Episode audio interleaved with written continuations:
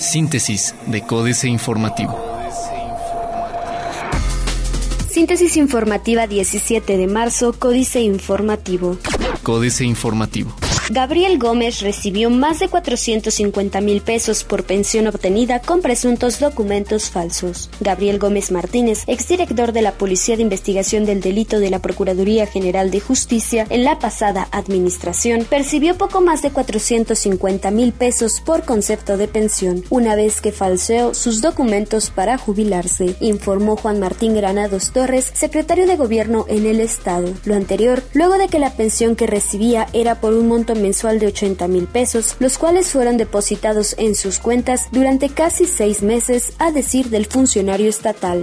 Legislatura de Querétaro retiene desde hace un año reportes de fiscalización de la UAC. Rafael Castillo Vandenperebum, titular de la entidad superior de fiscalización del Estado de Querétaro, dio a conocer que existen observaciones realizadas a la Universidad Autónoma de Querétaro que no han sido dadas a conocer por parte del Congreso local desde hace aproximadamente un año. Petcare Mars invertirá 920 millones de pesos para nueva planta en el Marqués Querétaro. El municipio de El Marqués será la sede de la nueva planta de Petcare Mars, una empresa dedicada a la producción de alimento húmedo para mascota que invertirá más de 920 millones de pesos, anunció Francisco Domínguez Servién, gobernador del estado. Solo 4 de 18 alcaldes acuden a capacitación de la ESFE en sistema anticorrupción. Solo cuatro de los 18 alcaldes municipales se dieron cita al foro de capacitación para los municipios sobre el sistema anticorrupción organizado por la entidad superior de fiscalización del estado de Querétaro, siendo los presidentes municipales de Corregidora, Pedro Escobedo, Ezequiel Montes y San Joaquín quienes asistieron. Durante la inauguración, Eric Salas González, diputado presidente de la Comisión de Planeación y Presupuesto de la 58 octava legislatura local, destacó que en la materia el gobierno estatal encabezado por Francisco Domínguez Servién, ya se adelantó al realizar modificaciones a la Ley de Responsabilidades de Servidores Públicos del Estado de Querétaro con el fin de tener certeza en materia de transparencia y sancionar a quienes hagan mal uso del erario público. Diario de Querétaro. Avanza aquí contra pobreza, dice MIB. Somos primer lugar en crecimiento y el tercero en empleos.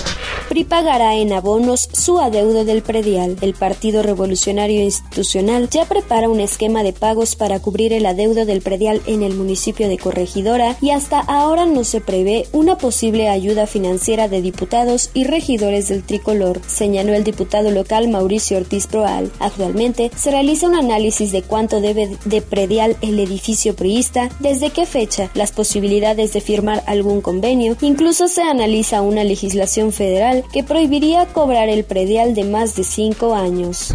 La Universidad Autónoma de Querétaro presentará hoy una nueva oferta para levantar huelga. Será hoy a las 16 horas cuando el representante legal de la Universidad Autónoma de Querétaro, Óscar Guerra Becerra, presentará una propuesta formal al Sindicato de Trabajadores y Empleados para concluir la huelga que hoy cumple 13 días. Plaza de Armas. Fuego Amigo, Mid en el Marqués. Desactivan 5 afters VIP. Aboga ISTE por desarrollo. El corregidor. Aventaja Querétaro a Guanajuato en aeronáutica, dice Francisco Domínguez Servién. Buscan revertir bajas en derrama por turismo. Entrega Sistema Municipal para el Desarrollo Integral de las Familias 300 despensas alimentarias. En la impunidad, franeleros de la capital. Noticias. Invierte Mars Pet Care 900 millones de pesos en nueva planta en el Marqués. Por pobres, municipios no pudieron ejercer en 2015 más de 600 millones de pesos. Listo ya el operativo de Semana Santa. Reforma. Pone el Infonavit en riesgo 724 millones de pesos. El Infonavit invirtió 724 millones de pesos en certificados bursátiles de cinco emisiones de Avengoa México, monto que ahora está en riesgo de perder. Esto porque la compañía española enfrenta problemas financieros e incumplimiento de pagos. El instituto invirtió ese monto que alcanzaría para financiar 804 créditos hipotecarios de 900 mil pesos mediante el Fondo de Apoyo a las Necesidades de Vivienda de los Trabajadores FAMBIT y eso representa 33.2% del total de las emisiones vigentes de Avengoa México según el reporte financiero del organismo de vivienda.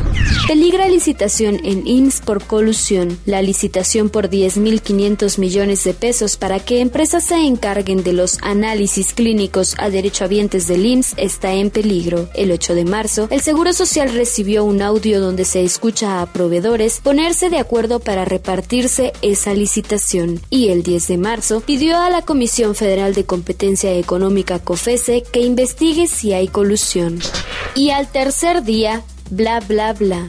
La contingencia ambiental cumple hoy tres días y mientras tanto autoridades federales, el jefe de gobierno capitalino y mandatarios de estados vecinos, así como legisladores, formularon múltiples declaraciones, además de repartir culpas y cruzar recriminaciones. Gobernadores del centro del país arremetieron contra Miguel Ángel Mancera.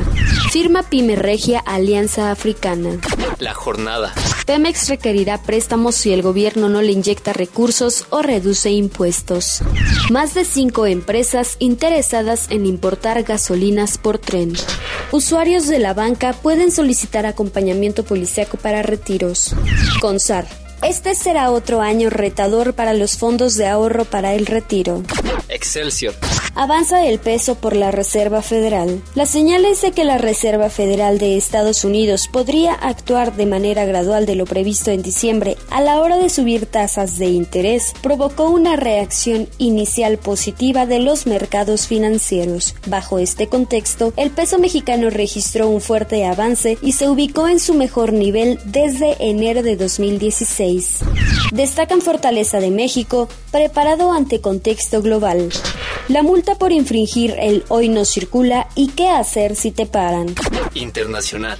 Lula, jefe de gabinete en Brasil, juez que lo indaga decide vengarse. Jornada. En los primeros minutos de este miércoles, la presidenta Dilma Rousseff y su antecesor Luis Ignacio Lula da Silva, principal figura del escenario político brasileño, llegaron a un acuerdo final. Esta mañana se anunció oficialmente que Lula será el nuevo ministro jefe de la Casa Civil, que en Brasil corresponde a la coordinación de todo el gabinete.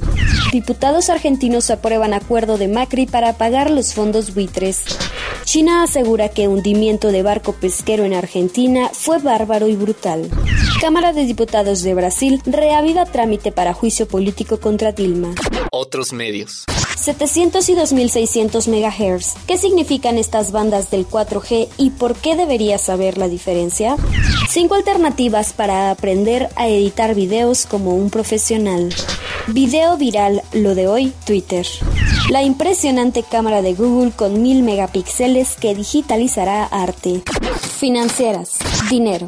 Contingencia ambiental, la corrupción. Enrique Galván Ochoa. El fondo real del problema es la expansión urbana desordenada, sostiene el Centro de Estudios de la Atmósfera de la UNAM al evaluar la crisis ambiental de estos días. Afecta no solamente la calidad del aire, también lo hace con las áreas naturales protegidas, cultivos y recursos hídricos, en resumen, la sustentabilidad y viabilidad de la megalópolis de México. ¿Y cuál es el trasfondo del fondo? La corrupción.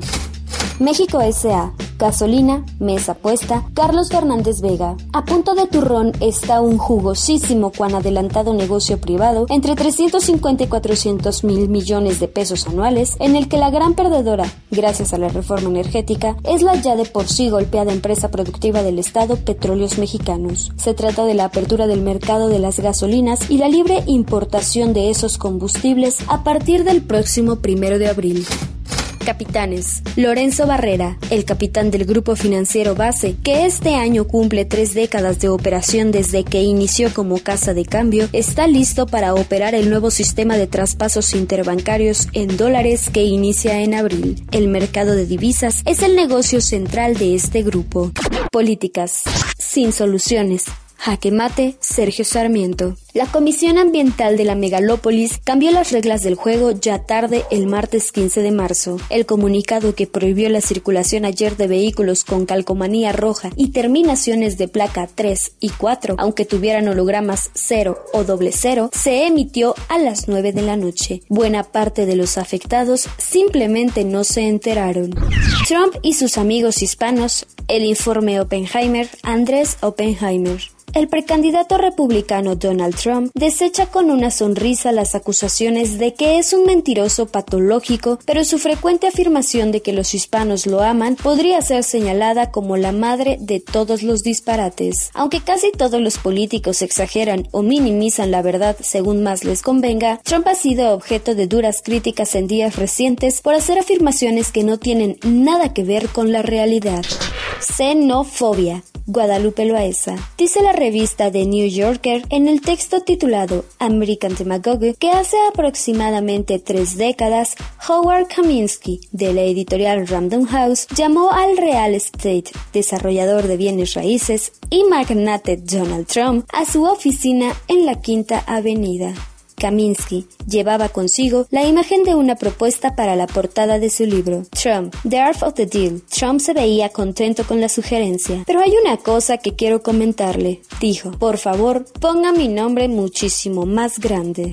Astillero. Las contingencias de Mancera Julio Hernández López. Miguel Ángel Mancera no está pasando la verificación ciudadana en la capital del país y está poniendo en riesgo la adquisición del engomado sin colores partidistas independiente, aunque a fin de cuentas llevaría el negro y amarillo del sol azteca, con el que pretende circular electoralmente en 2018. Las contingencias políticas del miembro de la familia que fundó los Biscuits de Obregón se han agravado en fechas recientes frente a proyectos o imprevistos que le han hecho ver como un funcionario vacilante, confuso y con una limitada capacidad de reacción oportuna y positiva frente a los problemas. Síntesis de Códice Informativo.